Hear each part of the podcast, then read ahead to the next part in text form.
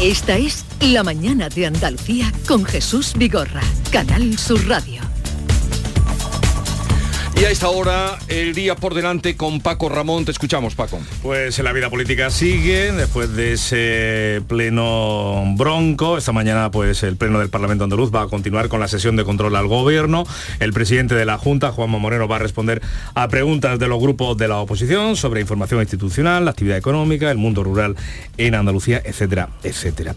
La Junta General de Accionistas de Ferrovial va a votar hoy su traslado a Países Bajos para poder cotizar en la bolsa de Estados Unidos a pesar de las presiones del gobierno. El Tesoro Público trata de colocar, al menos eso va a intentar esta mañana, entre 5.750 millones de euros y 7.250 millones más en bonos y obligaciones del Estado, en deuda a largo plazo. Los acusados de asesinar a dos narcos en la Costa del Sol en el año 2018, a uno de los cuales supuestamente mataron a tiros tras la comunión de su hijo en la localidad de Marbella, en San Pedro de Alcántara, van a declarar hoy ante los miembros del jurado. Y también va a declarar hoy, el juez va a escuchar al policía imputado por agarrar del pecho a un activista de Femen en una protesta de Madrid, en Madrid.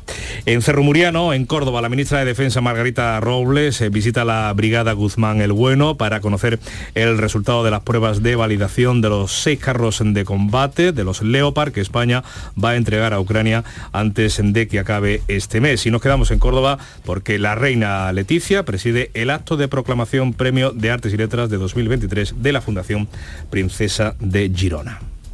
Gracias Paco y seguimos 9, 2 minutos de la mañana. Estábamos hablando de esa aprobación en el Parlamento de Andalucía de la ley que eh, pretende mejorar los regadíos del entorno en la zona norte del Parque Doñana. Habíamos puesto algún, algún testimonio, pero también quería contrastar con vosotros esta salida, ya lo decía Fernando, bueno, lo hemos comentado, que, fue en tromba la salida de la oposición, también de, algunas asociaciones, eh, contra esta aprobación pero mm, me asombró eh, el tono de, Teresa Rivera, me asombró mucho eh, la esquinita y, volver mm, al tópico del señoritismo. Creo que desde su pequeña esquinita y de su arrogancia de señorito está haciendo un daño inmenso, inmenso a los onubenses, a Andalucía, a Doñana y al conjunto de España. Y creo que genera un problema de credibilidad de primer orden que se lo hubiera podido ahorrar. Se refería al presidente de la Junta, a Juanma Moreno sorprende esta, ¿no? esta dureza, esta agresividad. Además, Teresa Rivera pues, normalmente no tiene estas salidas de, tono, ¿no? Pero bueno, el gobierno central ha encontrado aquí el ariete perfecto para arremeter contra el gobierno andaluz. Sorprende también esta preocupación por Doñana. Yo creo que el, portavoz del gobierno andaluz, Fernández Pacheco, lo, lo, explicaba bien el otro día, ¿no? Le han mandado ya cartas por activa, por pasiva, pidiendo reuniones, pidiendo entrevistarse y han encontrado la callada por respuesta. Recientemente vino eh, la ministra al monte a presentar el plan, uno de los planes que tenía el gobierno y ni siquiera invitó a la Junta de Andalucía, ¿no? Si, si, el interés del gobierno es de verdad eh, estar preocupado por Doñana y poner sobre la mesa eh, opciones de, la mano de la... Lo lógico sería que fuera de la mano del gobierno andaluz, porque son dos administraciones que tienen competencia en la zona y en vez de eso, pues la vemos con esta con esta dureza y con esta crítica que la verdad que sorprendente. A mí no me sorprende tanto, Silvia, porque bueno, ayer escuchamos a, la ministra Rivera, pues eso, diciendo lo de la esquinita, eh, volviendo a la pequeña esquinita y sobre todo volviendo al tópico. La comunidad eh, más grande, que no hace falta decirlo, porque los andaluces son muy listos, eh, la comunidad más grande de toda España, pequeña ahí está la clave. y, una, comunidad que está demostrando en los últimos tiempos pues que quiere manejarse de, de otra manera. Lo de señorito a mí me pareció tremendo, pero es que luego aparece Pedro Sánchez eh, también eh, diciendo que el Juanma Moreno y el Partido Popular niegan el cambio climático y remata a Bolaños hablando de un Partido Popular fuera de control. Yo ya digo que no me sorprende demasiado porque desde que, desde que cambió el signo político del gobierno de Andalucía, pues hay una izquierda encabezada por el Partido Socialista que lo que ha tratado es de deslegitimar a ese gobierno, empezando por el día de la toma de posesión delante, delante del Parlamento andaluz eh, pues como no dando, no dando a entender que, no, que no puede gobernar otra fuerza que no sea el Partido Socialista en Andalucía y siempre tratando de vincular al Partido Popular con la extrema derecha, eh, diciendo, diciendo que depende de Vox. Es que ayer también escuché, eh, ya no recuerdo a quién del gobierno, diciendo que todo esto se debía a la dependencia del Partido Popular andaluz de Vox. Vamos a ver si el Partido Popular andaluz tiene ahora mismo una mayoría absoluta y puede hacer lo que quiere que está demostrándose es que no aceptan un resultado electoral que se dio hace ya más de cuatro años, mucho menos el que se dio eh, en junio del año pasado, y que la estrategia principal sigue siendo siempre la misma, por un lado han cogido como ariete el tema de la sanidad pública, que, eh, su parte, pueden tener su parte de razón, que es otro debate distinto, y que, pero que tampoco les está dando muchos réditos, y por otro está la eterna vinculación con Juanma Moreno, con el Partido Popular, con la extrema derecha, con el que viene el lobo, que viene el lobo, pero que también hemos visto como en las últimas citas electorales le ha dado al Partido Socialista unos réditos más que cuestionables es sencillamente incomprensible que, una ministra del Gobierno se refiera a Andalucía como una pequeña esquinita. Es incomprensible eh, y solo se puede entender desde la prepotencia y la lejanía. Cuando alguien se sube a un despacho, llega a un despacho de, un ministerio, pues eh, le parece en todos los españoles, como decía que el presidente del Gobierno, creo que era, no sé si fue Zapatero, que, eh, veía a los españoles como hormiguitas, decía, pues todo esto pues sí, pues, pues nos ve como hormiguitas y, solamente desde esa visión eh, paleta de un ministro se puede entender que, una expresión de, esa naturaleza. Pero en todo lo demás, eh, Teresa Rivera eh, lleva razón, porque el quien se ha metido en un problema ha sido el gobierno andaluz. Y me da la sensación, como decía antes, que el gobierno andaluz ha actuado y el presidente de la Junta ha actuado con una gran torpeza y va a tener que explicarse mucho para deshacer la impresión social de que está ampliando regadío, que no es eso, en el entorno de Doñana en época de sequía. Digo que no es eso de ampliar regadío porque los regadíos están, lo está legalizando, pero que, eh, de la forma de actuar es la que propicia que una ministra como esta pues eh, diga esto de, la esquinita. Ampliar regadío en época de sequía y con unas elecciones. Es que eso todavía es la torpeza y el mal momento elegido para abordar este asunto. Sí. Pero que hoy es Doñana y ayer fueron otras cosas. Al final aquí lo que hay es una estrategia de acoso y derribo contra el gobierno de Juan Moreno, clarísima. y, salvo, Fernando, que, que de las otras cosas no va a hablar nadie.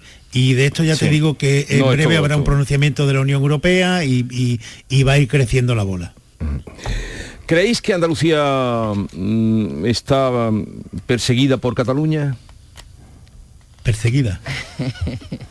que nos miran mal.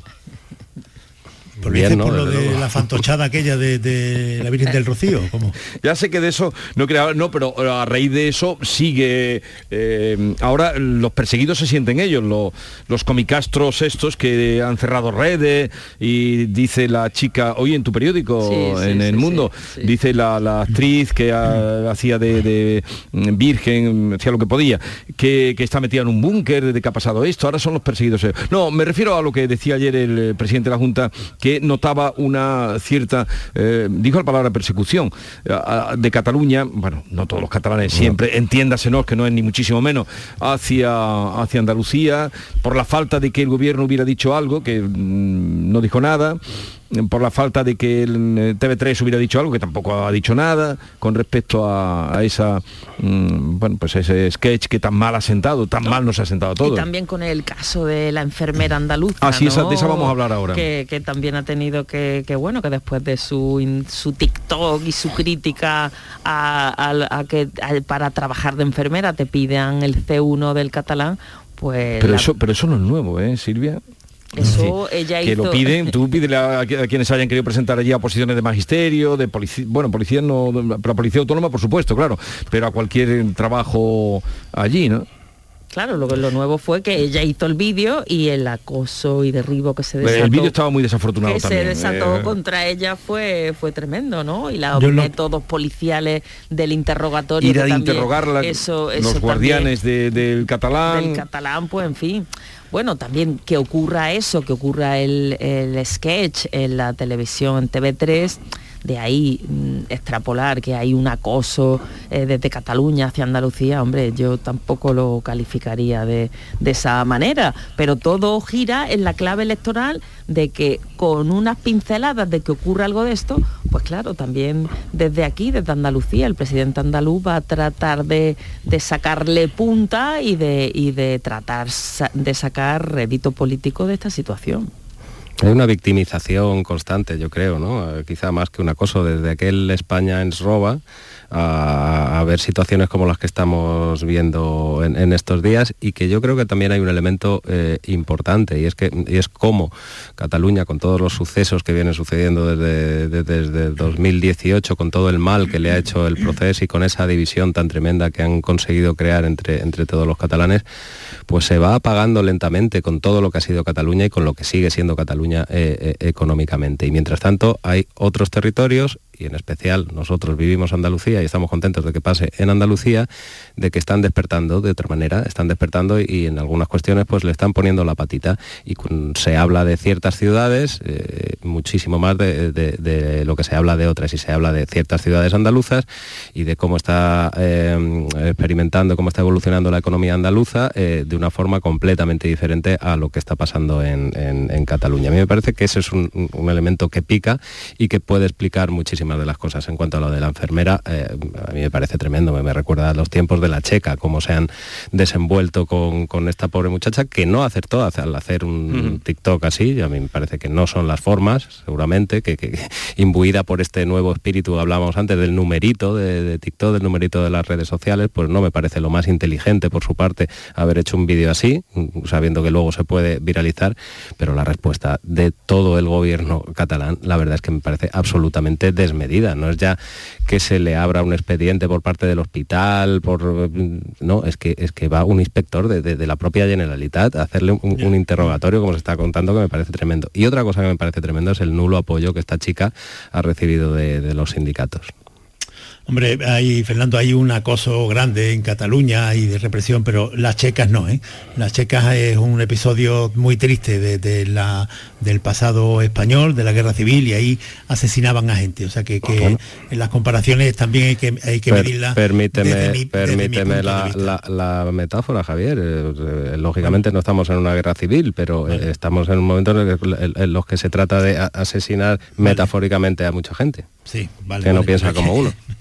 Fernando, si lo de la enfermera te recuerda a la checa, en fin, debería, eh, desde mi punto de vista, deberías mirar más lo que fueron las checas. Pero al, margen de, este asunto. Te he dicho que eh, metafóricamente, Javier.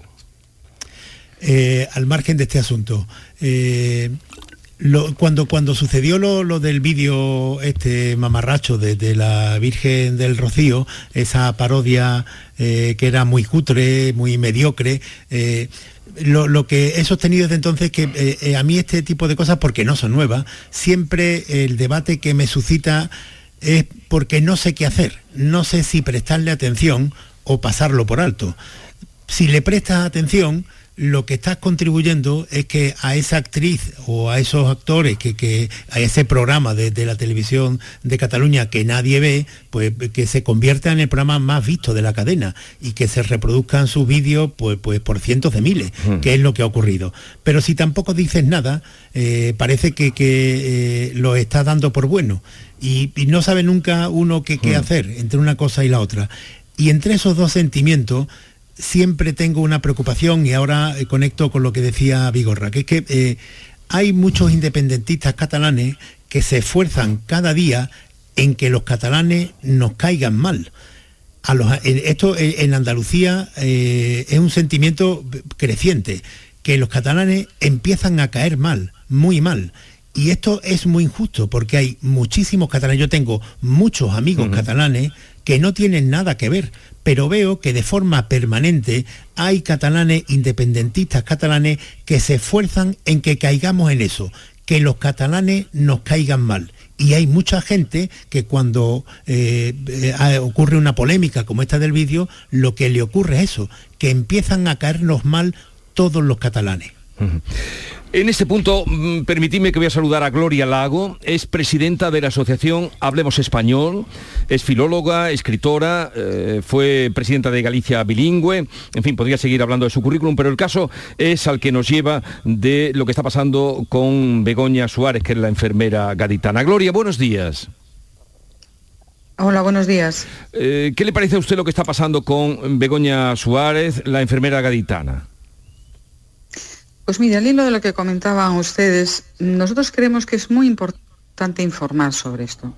Es importante que la gente sepa lo que está pasando y que el caso de esta chica, porque se ha viralizado en TikTok, pues ha sido muy conocido, pero como ella, hay muchos otros profesionales de la sanidad y también de la educación que por oponerse al sanedrín lingüístico sufren presión, sufren a veces eh, despidos y sufren eh, pues incluso scratches por parte de, sus compañeros y de toda esta gente de esta, de esta órbita del nacionalismo. El caso de Begoña mm, pues, eh, es el caso de una persona pues, mm, que inocentemente publicó un vídeo diciendo lo que pensaba en realidad, algo que allí la gente no se atreve a decir. Pero nosotros estamos en este momento llevando a los tribunales a la Generalidad de Cataluña por el caso de treinta y tantos sanitarios que están impugnando las oposiciones allí. ¿Por qué les parece? Es lo único que hemos nosotros podido eh, encontrar que legalmente nos sirva de sujeción legal, em, eh, porque el requisito que se les exige es desproporcionado. Es decir, pedirle un C1, que es un nivel altísimo, a un profesional de la salud, em, mm, pues eh, creemos que no tiene encaje legal, pero no sabe usted la cantidad de vueltas que hemos tenido que dar para conseguir que tantas personas del, ambiente, del mundo sanitario se atrevan a denunciar, porque muchos otros no se atrevieron. Muchos otros estaban inscritos y se dieron de baja. Nosotros estamos llevando esto con Convivencia Cívica Catalana y no ve usted lo que nos costó. Em, no solamente es en el ámbito sanitario, tenemos pues personas que trabajan pues como arquitectos en ayuntamientos a los que se les exige un nivel altísimo y no pueden acceder a esa plaza. Nosotros denunciamos hace poco que una profesora de trompa de un conservatorio de la Comunidad Valenciana la mandaban al paro con 62 años por no poder acreditar el título de valenciano. Y la mandaron al paro y se quedaron tan tranquilos.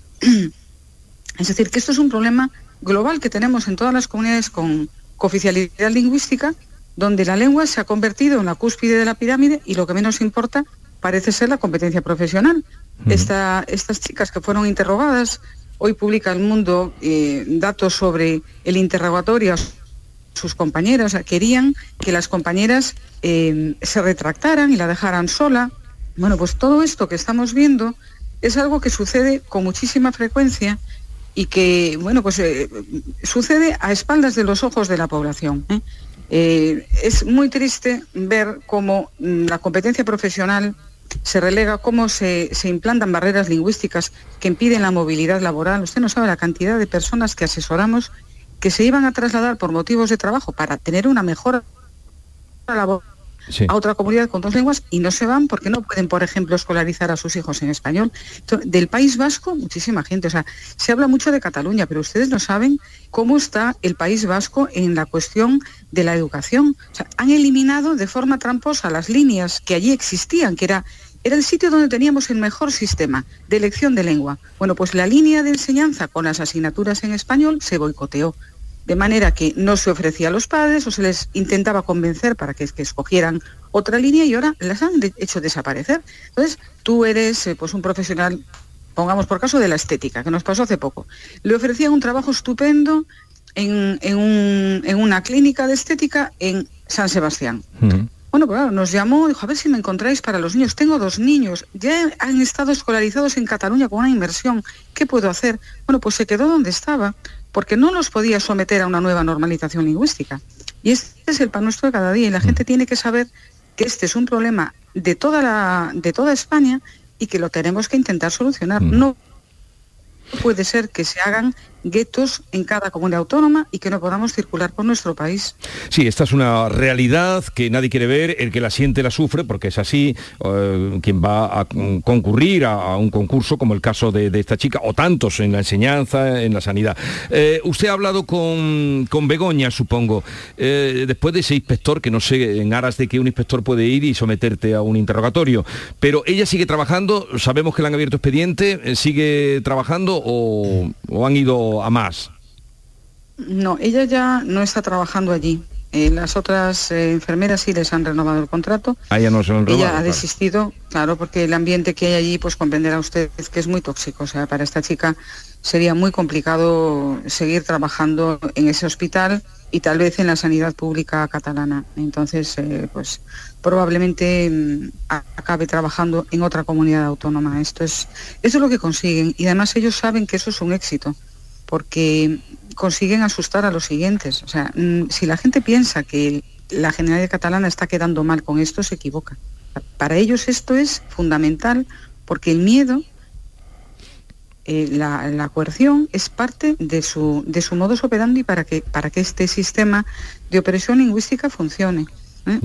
Y en cuanto al, interrogatorio al que lo sometieron, pues bueno, lo que han hecho es, pues como se hace, pues con un expediente eh, a un funcionario. Se nombra un instructor y en este caso un instructor, aunque tenían personal en el hospital, quisieron que fuera de la Generalidad para impresionar más. Y el personaje al que eligieron es un señor que fue hasta hace cuatro años delegado sindical de UGT. ¿Y cómo es esto posible? Cuando, por ejemplo, nosotros vemos que en el País Vasco hay sindicatos que recurren el, requisito lingüístico para algunos empleados? Pues porque donde hay nacionalismo se infecta todo. todo el tejido social acaba cayendo bajo esa, infección ¿eh? de, poner a la lengua en primer lugar, de, bueno, pues de considerar que todo lo que tiene tiene que ver con un ser humano es de segunda comparado con el gran objetivo de lograr esa patria, ¿no?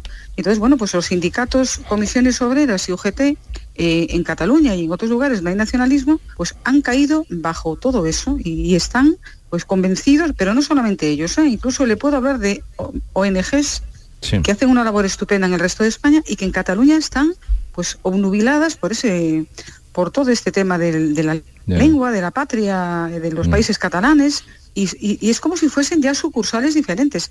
esto, eh, esto es algo que están haciendo desde hace muchos años y lo están consiguiendo. Y ojo con la comunidad valenciana, porque están intentando y nosotros estamos notando, claro, nosotros tenemos que llamar por teléfono a muchos colegios, a muchas consejerías, para interceder en favor de alumnos que pues les han bajado la nota por un examen. Esto nos pasa en todas las comunidades. Y nosotros vamos notando los cambios y mm. vemos como en la comunidad valenciana cada vez nos tratan de una manera más seca, eh, utilizando los mismos mantras y argumentos que en Cataluña. Es que aquí tiene que ser el valenciano porque los padres tienen que intentar en sus casas cambiar la lengua, o sea, intentar que las familias cambien sus hábitos lingüísticos para adaptarse a lo que según ellos tiene que ser la única lengua. Eh. Eso pasa en todas las comunidades autónomas con cooficialidad.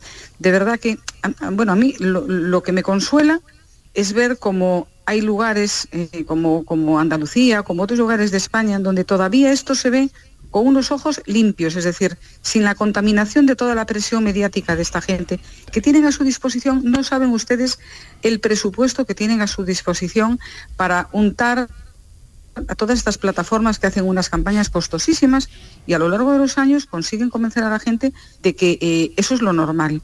Bueno, pues ver cómo en Andalucía nosotros ponemos a veces mesas informativas, recogemos firmas y la cantidad de gente que nos apoya, muchísima. Decenas de miles de personas han firmado en Andalucía, porque todavía ven estos, esto con los ojos de la inocencia, que es lo que hizo Begoña. Hablar pues desde, desde la sinceridad de, ¿yo para qué quiero el C1? Para atender a un paciente. Vamos a ver, una cosa es la cuestión administrativa. Ahí obviamente tiene que atenderse en las dos lenguas. Un señor tiene derecho, si viene una, un lugar con cooficialidad, a que le den un documento en su idioma. Eso se puede conseguir sin necesidad de que todos los funcionarios tengan un determinado nivel. Y por supuesto, un enfermero, un médico, jamás ha habido problema para atender a un, paciente. En zonas rurales de Galicia, por ejemplo, donde se habla muchísimo gallego, pues han llegado médicos de otros sitios y siempre se han entendido, porque por encima de todo son profesiones con vocación que jamás dejarían de atender a una persona por ese motivo y no y vamos, y eso nunca supondría una barrera. Es que esta gente quiere convertir en imprescindible el conocimiento de ese idioma a determinado nivel, porque eso justifica todo lo demás.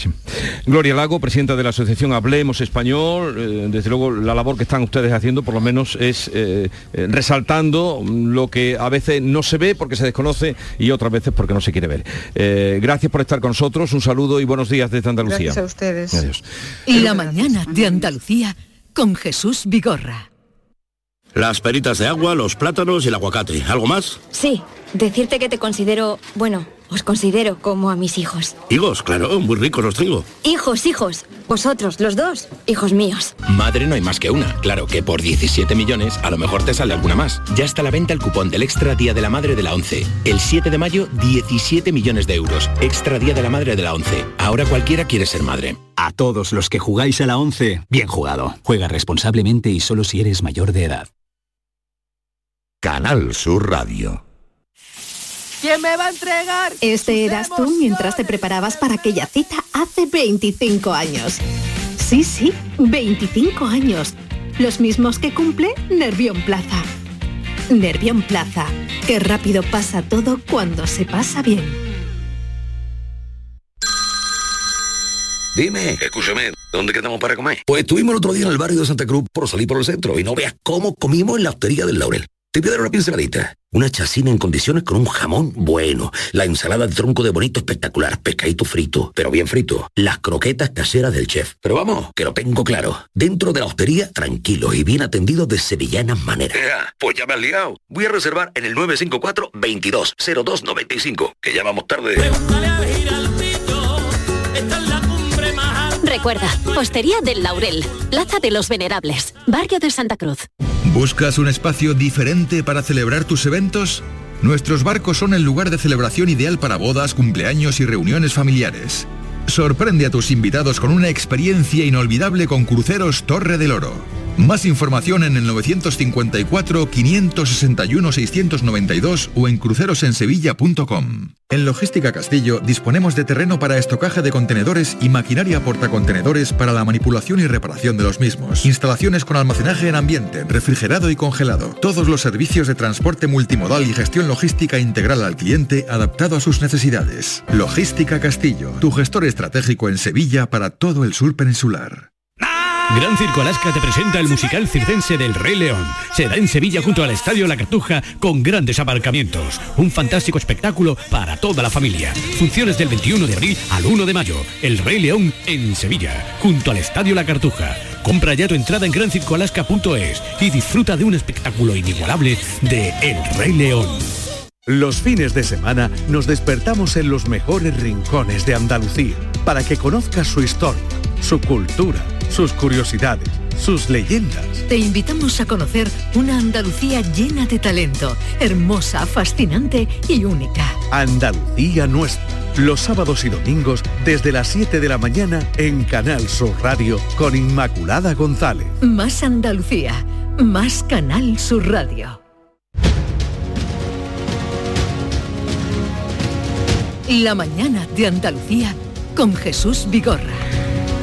Y con Silvio Moreno, Javier Caraballo, Fernando del Valle, no sé si al hilo de lo que nos contaba Gloria Lago, que es una realidad que bien sabéis que existe, ¿queréis comentar algo? El, testimonio me ha parecido de, de, gran valor para conocer lo que está ocurriendo allí. Y yo destacaría el caso de la enfermera gaditana ¿Cómo es posible que una persona que es mm, de UGT, de un sindicato que supuestamente defienda a los trabajadores, acabe en la Generalitat y haga un eh, expediente, un interrogatorio a una trabajadora? Me parece demencial y veo que, ejemplifica o simboliza un poco todo lo que está ocurriendo con la lengua en Cataluña y la persecución hacia el no eh, hacia el que no comulga con lo que ellos ordenan. Sí, a todo esto conviene resaltar que el Congreso de la Lengua que se celebró la semana pasada, no, antes de la anterior, antes de la Semana Santa, en Cádiz eh, se hablaba de 500 millones que hablan el español, porque a veces, bueno, esto en Cataluña tiene uno que pensárselo, mm.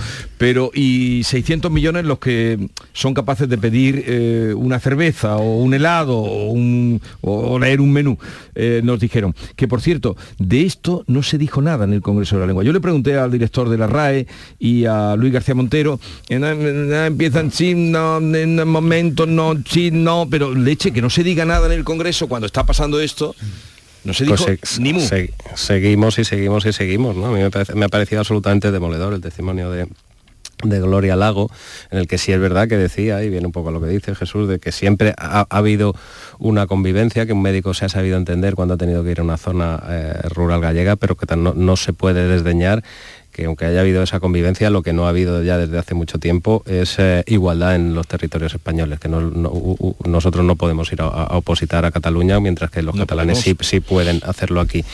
Pero que como fruto de lo que se ha venido sembrando en las últimas décadas, eh, esta situación ha llegado ya al paroxismo, al paroxismo en el que importa muchísimo más el símbolo identitario de la lengua, que, está bien que se conozca, que la competencia profesional, como decía la, señora Lago, que yo aquí cuando voy al médico querré mm.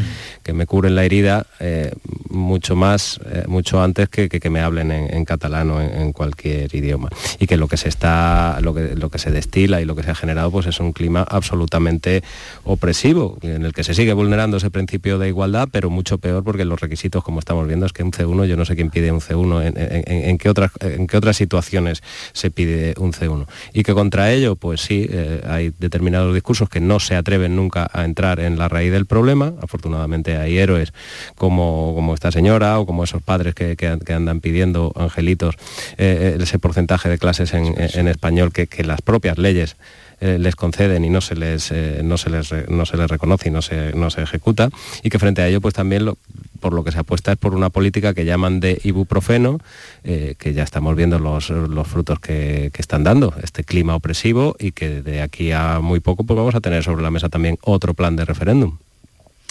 Hay muchos intelectuales catalanes que, vienen diciendo desde hace ya bastante tiempo que en la actualidad hay una situación de persecución del, español, del castellano en Cataluña, que es eh, mucho peor que la que sufría el catalán en tiempos de, la dictadura y del franquismo. El hecho de que haya eh, artistas como Joan Manuel Serrat que estén eh, condenados y perseguidos y, vilipendiados por, el independentismo, pues lo dice absolutamente todo, que le, pongan deberes a, Serrat y que le achaquen a Serrat su falta de catalanismo. Esto ya nos dice bastante bien cuál es la locura en la que están instalados, que es una locura en la que eh, no se cumplen las leyes ni se cumplen las sentencias eh, que, sobre el castellano en, la, las escuelas.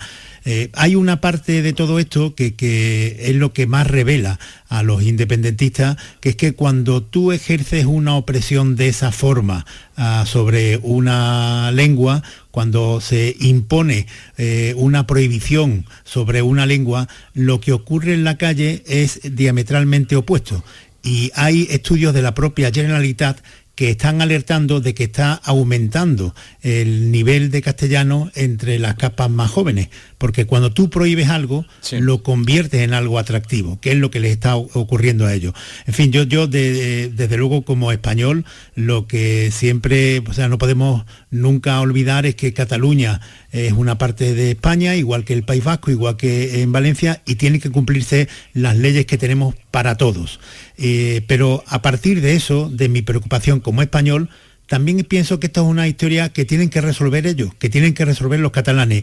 Y si los catalanes que votan estas opciones independentistas no se dan cuenta de que se están empobreciendo ellos y que están empobreciendo a las generaciones futuras porque están privándolas del conocimiento del segundo idioma más hablado del mundo después del mandarín, si no se dan cuenta de ello, pues ellos son los que cargarán con las consecuencias.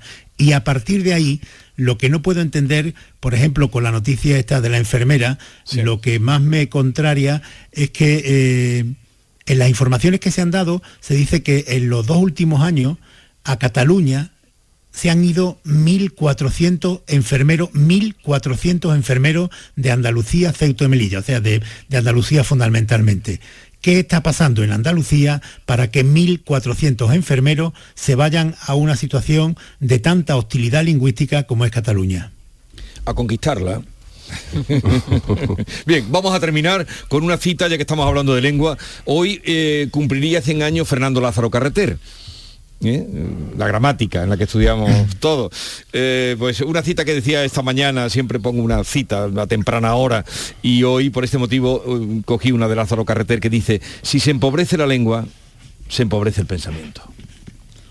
Y quien no tenga el libro El dardo en la palabra, que se lo compre porque es una maravilla. Fernando Lázaro Carreter, que decía que el andaluz es el español más evolucionado. Pues ahí lo dejamos, esto porque eso no se puede mejorar, no sé si quiere decir algo Fernando, pero eso ya no se pues, puede. Pues que de Lázaro Carreter en mis tiempos, ya uno cumple unos años, teníamos libros de texto de lengua en el colegio. Sí, claro, claro. Sí, todo lo hemos estudiado. Donde aprendíamos. Eh, que tengáis un bonito día, eh, Javier Caraballo. ¿Vendrás el lunes o te quedas en los jueves? No, no, no, no. Volvemos a los lunes. Eh, desde la ciudad del Paraíso, Fernando del Valle, un saludo. Un saludo, muchas gracias y buenos días. Eh, nuestra querida Silvia del barrio de la calle Feria, barrio por excelencia. Hasta luego. Hasta luego. Y desde, y desde la esquinita desde la esquinita eh, de Alcalá, ahí sí que podemos decir, la esquinita de Caraballo. Canal Sur, Alcalá de Guadaira. adiós, adiós. Muy buenos días. Adiós.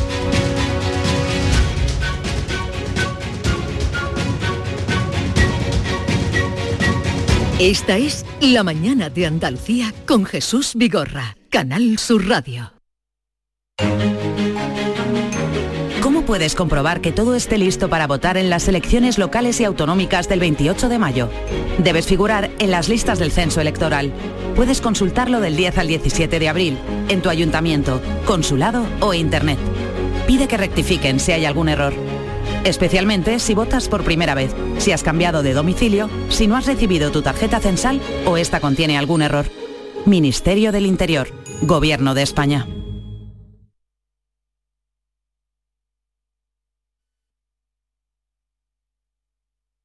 Canal Sur Radio.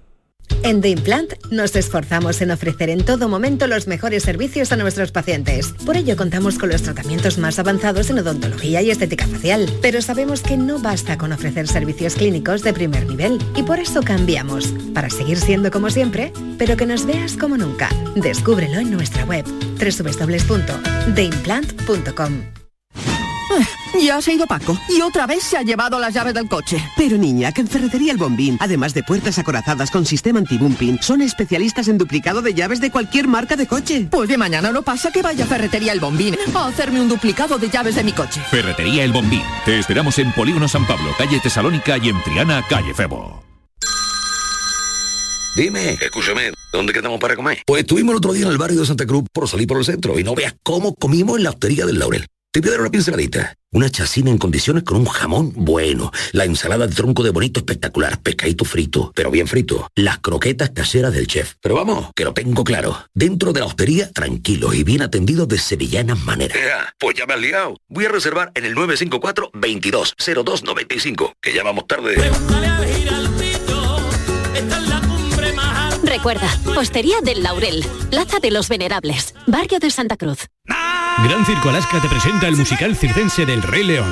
Será en Sevilla junto al Estadio La Cartuja con grandes aparcamientos. Un fantástico espectáculo para toda la familia. Funciones del 21 de abril al 1 de mayo. El Rey León en Sevilla, junto al Estadio La Cartuja. Compra ya tu entrada en grancircoalaska.es y disfruta de un espectáculo inigualable de El Rey León.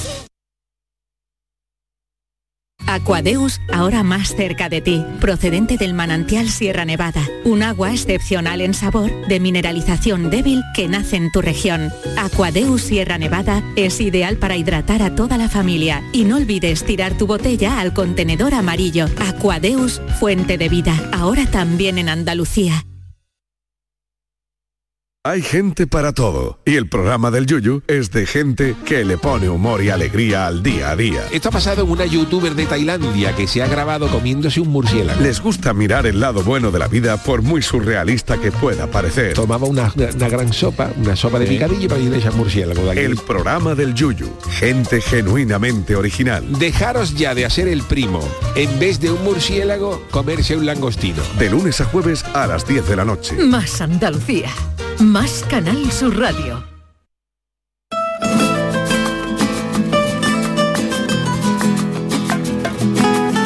Esta es La Mañana de Andalucía con Jesús Vigorra, Canal Sur Radio. Lo nuestro duro. Lo que duran dos peces de hielo en un whisky on the. En vez de fingir o estrellarme una copa de celos, le dio por rey. De pronto me vi como un perro de nadie ladrando a las puertas del cielo. Me dejó un neceser con agravio, la miel en los labios y escarcha en el pelo. Tenía razón. Venga, Vigorra, arráncate, hijo. Mis amantes. Cuando llegue el momento. Cuando llegue el momento. Con una excepción. Esta vez yo quería quererla querer y ella no. Así que se fue. Así que se fue. Me dejó el corazón en los huesos y yo de rodillas. Desde el taxi y haciendo un exceso me tiro dos besos. Uno por mejilla y regresé. Vamos a regresar nosotros al programa porque os veo que tendrán, que tendrán las buenas canciones. Como Bueno, como la buena literatura que, que te llega y te entra por el oído, ¿no? Sí. Y la oyes, la oyes una vez y ya te quedas con ella. Pero esta canción hoy tiene un porqué, ¿verdad? Tiene un sentido. Tiene un porqué, pero a la Porque- inversa, a la porque- inversa. No, porque decimos, decimos muy fácilmente, en este caso 500 noches. Di- No, no, de- fácilmente no. No, que Ah, 500 decimos de, noches, de eh. 500 noches, 500 días. Pero si tú te pones a pensar lo que son 500 días con sus 500 noches, y yo esta mañana mm, he- hemos estado pensando lo David y yo, la, la- la de cosas que han pasado en estos días, en estos 500 noches y 500 días. Impresionante. Pero vamos a Vamos situar a, lo los oyentes. Maite Chacón, ustedes ya reconocen su voz inconfundible. Igualmente David Hidalgo, su atrevimiento inconfundible. Buenos días. Good morning. Desde la esquinita de la mesa. Aquí estoy en la esquinita, siempre separado de ti para que no me llegue de- con el brazo. Escucha esto. Y 500 noches.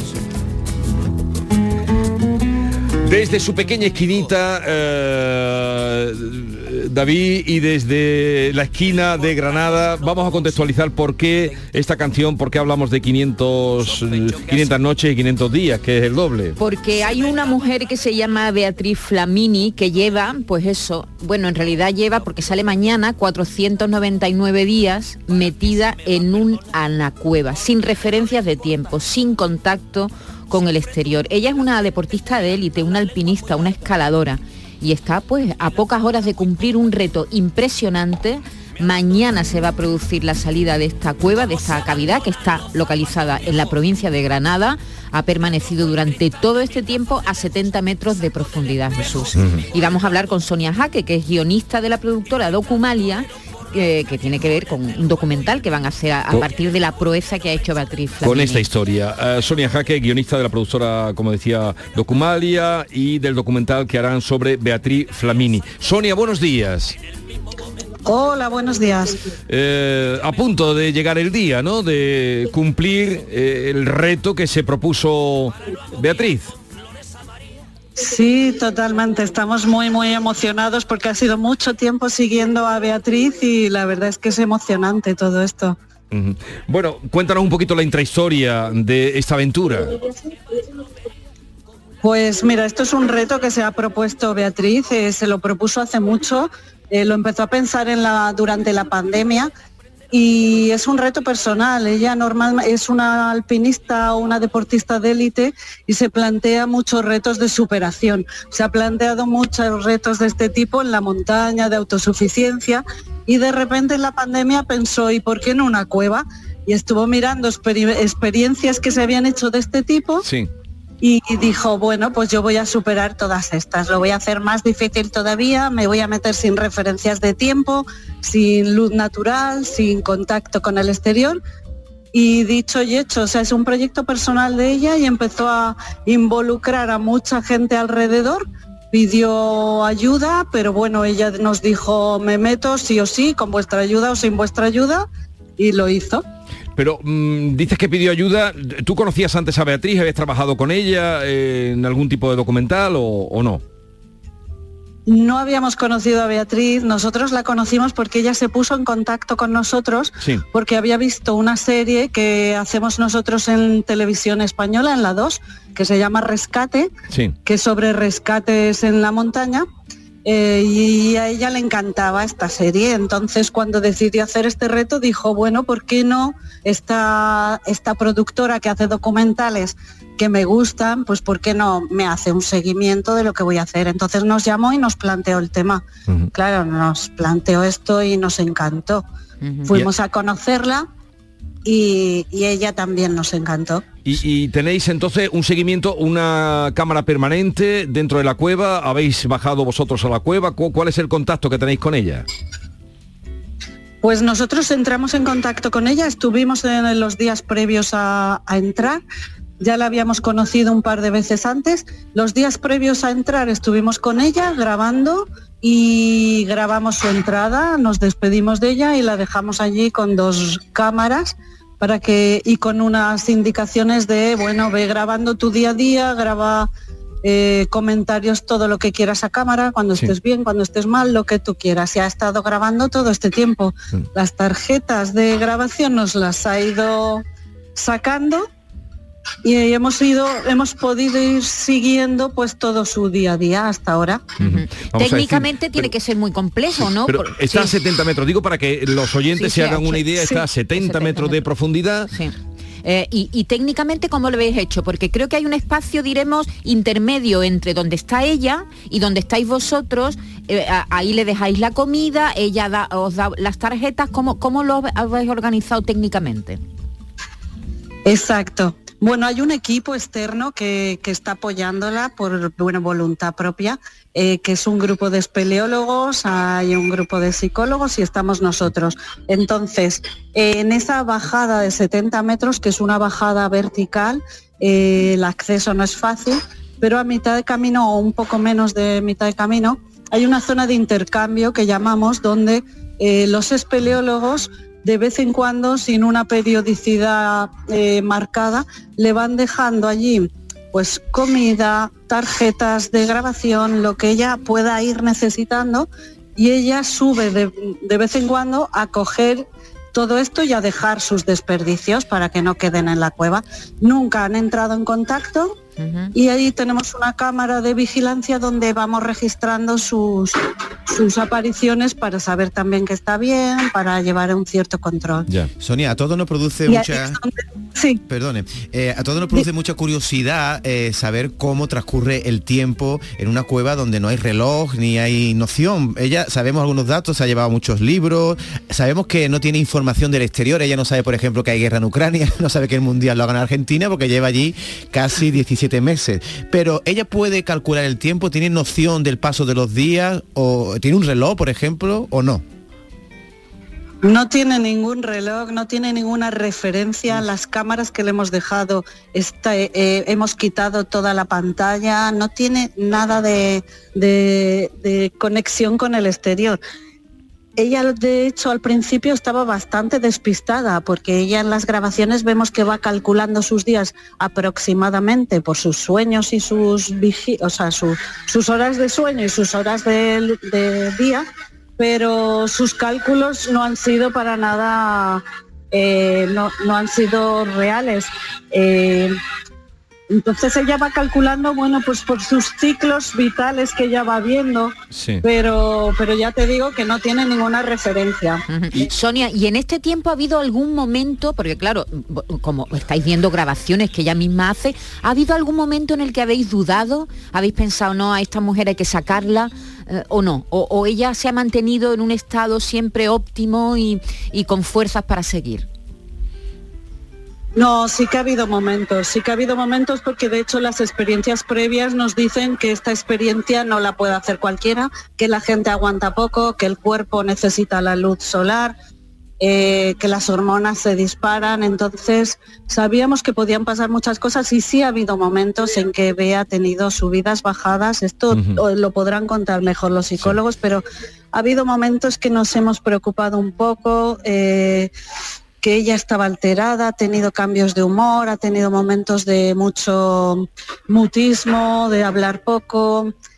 Eh, mm. Sí que ha habido alguna historia. No como para decir bajamos y la sacamos de ahí, que era un plan, claro, eso era uno de los planes, por supuesto, su seguridad siempre ha sido lo primero, no hemos llegado nunca a ese punto, pero sí hemos hecho reuniones de, uff, vamos a valorar esto. Eh, bien, eh, Sonia, mm, ya llega el final. Mañana, eh, ¿a qué hora sale? ¿Se va a revelar el lugar donde está? ¿Cómo va a salir? ¿Cómo será? Sí, el final? mira, te puedo... Sí, sí, te puedo decir que sale mañana, sale de, ya, ya se ha publicado, así que te lo cuento, sale de, de una cueva que está en Motril, en Granada, y lo que esperamos es que dé una rueda de prensa eh, a las 11 en la sala de prensa del Centro de Desarrollo Turístico de Motril. Sí. Y ahí, bueno, pues recibimos a, cualquier medio que quiera estar y compartir con ella. Claro, nosotros no hemos hablado con ella. Ella, su intención era hablar con la prensa. No sabemos cómo va a reaccionar, cómo va a salir. ¿Y, la salida qué hora está prevista? Si a las 11 en la rueda de prensa, ¿qué hora va a salir? ¿A las 10, a las 9? La salida está prevista a las 9, de, la, mañana. Desayunar, supongo. Y ahí habrá un equipo... una ducha, me imagino. Bueno, habrá un equipo, claro, habrá un equipo médico para hacer una primera valoración médica. Ahí se encontrará también con sus amigos. Estará la psicóloga que ha preparado a Bea para este proyecto y de ahí se irá a dar una ducha y la rueda de prensa. Esto será básicamente tendremos que conectar con esa rueda de prensa eh, en Motril. Eh, Sonia, gracias por atendernos y enhorabuena porque parece que esto va a ultimarse y va a cerrarse con éxito. Mañana ya es el último paso cuando aparezca Beatriz. Eh, gracias por atendernos y un saludo. Gracias a vosotros. Adiós, un saludo, gracias. ¿La quieres oír a Beatriz? Sí. Mira, momentos antes de meterse en la cueva. El reto que me he planteado consiste en meterme en el interior de una cueva y permanecer en ella un máximo de 500 días. Una cueva es un espacio subterráneo bajo tierra. Lo más normal es tener una única salida. Suelen ser lugares bastante seguros, pero son muy hostiles al ser humano y sobre todo al cerebro porque no ves la luz del día, no sabes cómo pasa el tiempo, no tienes referencias no tienes estímulos sonoros, siempre es el mismo silencio o el mismo goteo.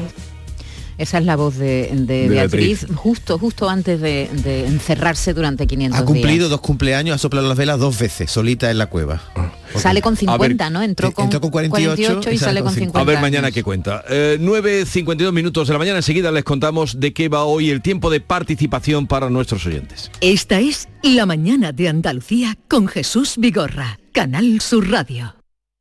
Canal Sur Radio. En Grupo Macho imprimimos etiquetas para multitud de productos, desde aceites hasta inciensos, desde productos de limpieza para el hogar hasta para limpiar la plata, cofrades e impresores desde 1954. Te deseamos feliz estación de penitencia, porque en Grupo Macho imprimimos actitud cofrade. Los Guerrilleros, tapicería y colchonería en Utrera, a precios de fábrica. Colchón de matrimonio de 27 centímetros de grosor, lechos independientes, refuerzo en zona lumbar, cara de verano e invierno, valorado en 689 euros, ahora 299 euros. Sí, sí, has escuchado bien, 299 euros. Y por un euro más televisor LED de 32 pulgadas de regalo. Estamos en Utrera, carretera Carmona número 15 en Utrera, Sevilla. Entregas en 48 horas. Para la cocina. ¿Aún no conoces el nuevo limpiador abrillantador para el suelo El Milagrito? Gracias a su pH neutro está indicado para mármol, parquet y todo tipo de suelos. Tiene una fragancia que te trasladará a un jardín de ensueño. No dejes de probarlo y aprovecha su precio de lanzamiento. Solicítalo en tu punto de venta habitual. Y el Milagrito, y Gran Circo Alaska te presenta el musical circense del Rey León. Será en Sevilla junto al Estadio La Cartuja con grandes aparcamientos. Un fantástico espectáculo para toda la familia. Funciones del 21 de abril al 1 de mayo. El Rey León en Sevilla, junto al Estadio La Cartuja. Compra ya tu entrada en grancircoalaska.es y disfruta de un espectáculo inigualable de El Rey León. Van a dar las 10 de la mañana y Automóviles Berrocar abre sus puertas, deseándoles que tengan un feliz día. Automóviles Berrocar tu confianza, nuestro motor. Un híbrido. No, un eléctrico. No, un gasolina. Cariño, despierta. ¿Eh? Me estoy volviendo loco para comprar el coche. Pues vete a Kia, porque tienen todo tipo de modelos para que encuentres el que mejor se adapta a ti. Si no está en un concesionario Kia, es que no existe. Solo en la red Kia de Sevilla. Kia. Movement that inspires.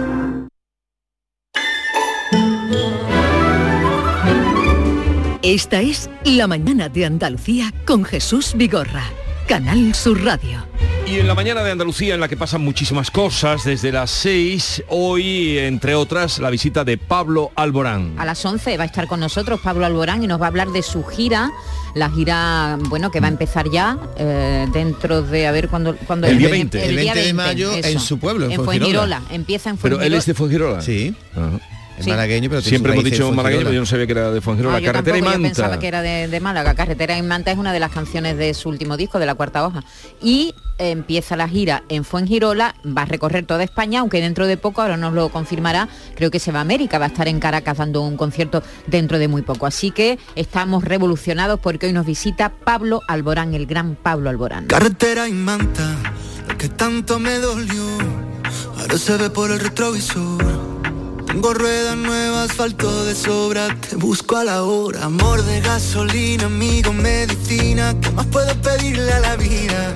Si te encontré buscando la salida, quiero una copa. Pablo ha dedicado algunas canciones a los besos, claro, como todos los autores, ¿no? Hoy 13 de abril se celebra el Día Internacional del Beso en homenaje a una pareja que se dio un beso muy largo, ¿no, David? Sí, un, poco, una, un poco cansado. Una pareja ¿no? en Tailandia que estuvieron besándose 58 horas. Eso, eso es casi, bueno, casi no, más de dos días. Dos días y seis horas besándose. Y por ahí viene el día de hoy. Sí, fue el día de San Valentín. Eso lo hicieron el día, no, lo, lo hicieron para conmemorar San Valentín y ese beso San se lo dieron. San Valentín ha pasado ya hace un Claro, pero tiempo. hubo, un, hubo una- un certamen de homenaje a San Valentín y esa pareja tailandesa se besó durante 58 horas. Bueno, Yo total, no sé si que hoy, hoy es el día del beso. pararían para respirar o para comer algo, ¿no? Se no puede estar uno besándose No, ahí no, entonces todo no, entonces no bates el récord. Pues- que estar ahí sin... Hoy es el día Pipí, del beso. del un poco, esto es un poco lío meter aquí por medio San Valentín. ¿eh? Bueno, pero vamos a hablar de besos. Vamos a hablar de besos y vamos a hablar sobre todo de canciones dedicadas a los besos. ¿Qué te parece? Me parece muy bien porque Vamos a oír música hoy, mucha música.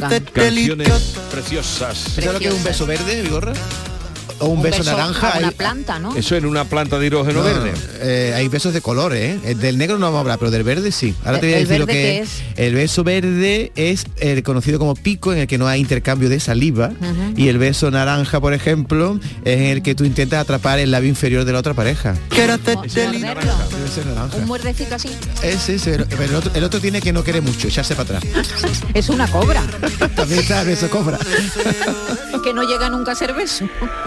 Ahora que vamos tan nubilados y obsesionados tras la inteligencia artificial, no nos damos cuenta de cuán frágiles somos que faltando la lluvia estamos con el agua al cuello. Conviene tenerlo presente y así lo hace hoy García Barbeito en sus versos. Querido Antonio, te escuchamos. Muy buenos días, querido Jesús Vigorra. Perversos del agua. Lo estaba viendo venir, que hay señales que no engañan. Tantos años de sequía y tanto gasto de agua, tiene que salir problema, haga las cuentas que haga.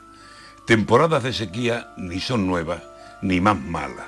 Lo que pasa es que si usted ingresa menos que gasta, acabará por quedarse a dos velas en su casa. Tenemos muchos cultivos que como chivitos maman del pezón del regadío, porque sí, les hace falta que no les falte el goteo o bien un buen riego a manta. Y repito, cuando aquí la comida se hace escasa y crecen los comensales, o baja la Biblia y llama al Jesús de los milagros, o el problema se agiganta. Tenemos el gran aljibe de las aguas de Doñana y hemos dicho siempre, siempre, Aquí el agua no se acaba. Se desmandan los cultivos y los pozos se desmandan. Y yo tengo que regar si no el campo no da nada. No pasa en las carreteras con el tráfico que pasa, que hacen cuatro nuevas vías y 16 hacen falta. Somos muchos y exigimos más pan del que aquí se amasa. Los hornos no dan abasto y el hambre avanza y avanza. Lo estaba viendo venir. Esto algún día se acaba. No hay manantiales que puedan con tanta y tanta demanda y para colmo de males las lluvias tardan y tardan y si les da por caer dan menos de lo que amagan. El problema que tenemos se va agrandando, se agranda y nadie sabe ya aquí qué hacer para que se vaya. Ni rezo ni rogativas. Hoy mandan las isobaras y las isobaras dicen que por el momento nada.